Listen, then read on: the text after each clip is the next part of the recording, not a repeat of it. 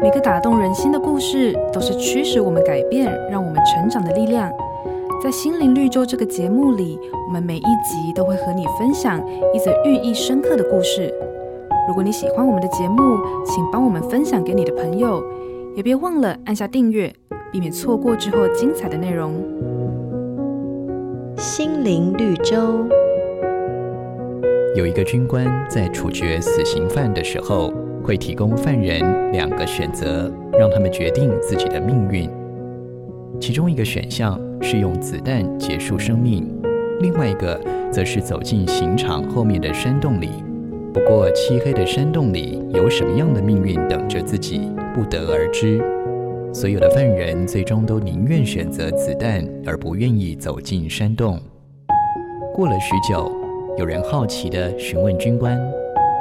究竟从那个山洞走进去会有什么样的结果呢？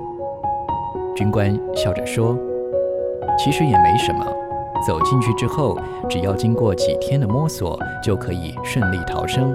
只是人们不敢面对不可知的未来罢了。未知对大多数的人而言是既期待又怕受伤害。圣经上说。”因我们行事为人是凭着信心，不是凭着眼见。你愿意给自己一个机会，去相信眼睛所不能够看见的奇迹吗？瑞园银楼与您共享丰富心灵的泉源之旅。